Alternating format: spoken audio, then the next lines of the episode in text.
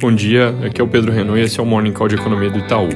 Começando pela novela interminável do Brexit, o capítulo que era para ter acabado ontem foi estendido porque não houve avanço na visita do Boris Johnson a Bruxelas e aí com isso o prazo foi adiado até domingo. Nossa leitura, a história segue a mesma, negociação dura até o último minuto, mas com maior chance de um acordo do que de uma ruptura. É, na Europa, hoje, o Banco Central deve anunciar o aumento de programas de liquidez, mas sem cortar juros, e amanhã o acordo sobre o Fundo de Recuperação Conjunto deve ser finalizado. Nos Estados Unidos, o FDA deve aprovar hoje à noite a vacina da Pfizer e a vacinação deve começar amanhã ou sábado. A intenção do governo é distribuir cerca de 20 milhões de doses ainda em dezembro. Indo para a China, o governo restringiu o acesso de diplomatas americanos a Hong Kong. Isso é retaliação à última rodada de sanções que o governo dos Estados Unidos fez contra membros do governo chinês por interferências nas eleições de Hong Kong.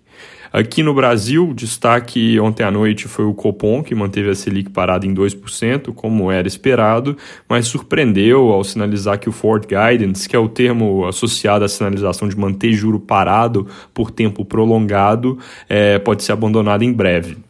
O argumento é que, aos poucos, o foco da atenção do Banco Central vai mudando de 2021 para 2022, porque, como as mudanças de juros levam tempo para afetar a inflação, o fim de 2021 já está ficando relativamente perto para ser afetado pelos próximos movimentos de Selic. E aí, se 2022 está virando o alvo principal e as expectativas de mercado para 2022, as projeções do Banco Central já estão na meta, deixa de ser necessário esse compromisso firme para manter juro parado é, dá para voltar à condução normal de política monetária, onde a cada reunião o Banco Central olha para as condições da economia, olha para os riscos envolvidos e decide o que faz com os juros. Então essa mudança tem duas consequências, a mudança no comunicado. A primeira é que ao avisar que o Ford Guidance pode acabar em breve, o Banco Central torna mais plausível a possibilidade de aumento de juro ao longo do ano que vem. A segunda é que fim de Ford Guidance e alta de Selic não são a mesma coisa.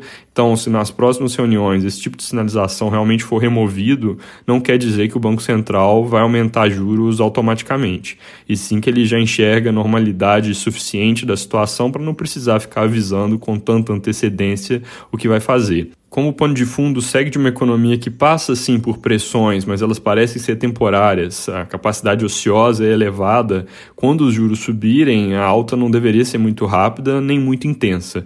Mas fica a dúvida agora se o primeiro passo nessa direção de alta vai ser dado mesmo só no fim de 2021, que é o que nos parecia mais provável, uma alta ali no último trimestre, ou se ele pode acabar vindo um pouco antes. A gente vai publicar nossa atualização mensal do cenário amanhã e aí a gente traz mais detalhes sobre esse ponto. Ainda sobre o Banco Central, ontem no fim do dia eles anunciaram um leilão de swap para hoje. Isso deve aliviar a pressão vista no câmbio ontem, da liquidez nesse fim de ano, é, que está pressionado aqui pelos fluxos pontuais de reversão do overhead, que é um movimento que os bancos no geral estão fazendo por causa de uma mudança tributária que resulta em compra de dólares no mercado. Na política, a disputa de sucessão da Câmara está no centro das atenções, com o anúncio oficial da candidatura do Arthur Lira, do PP, apoiado pelo governo e com um bloco que atualmente tem cerca de 170 deputados, enquanto o grupo do Rodrigo Maia ainda não tem um candidato definido, conta com cerca de 160 deputados. Números aqui que são meio flutuantes porque tem divisões internas em alguns partidos e ambos os lados ainda estão se movendo para angariar mais apoio.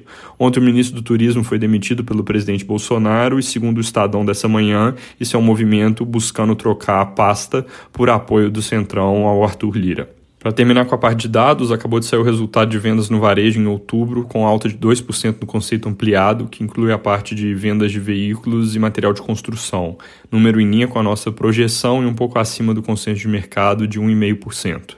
Alta no conceito restrito, que é o que exclui essas duas linhas que estão vindo mais forte, foi de 0,9%. Contra outubro do ano passado, o varejo ampliado agora está com 6% de alta, enquanto o restrito tem 8,3% de aumento.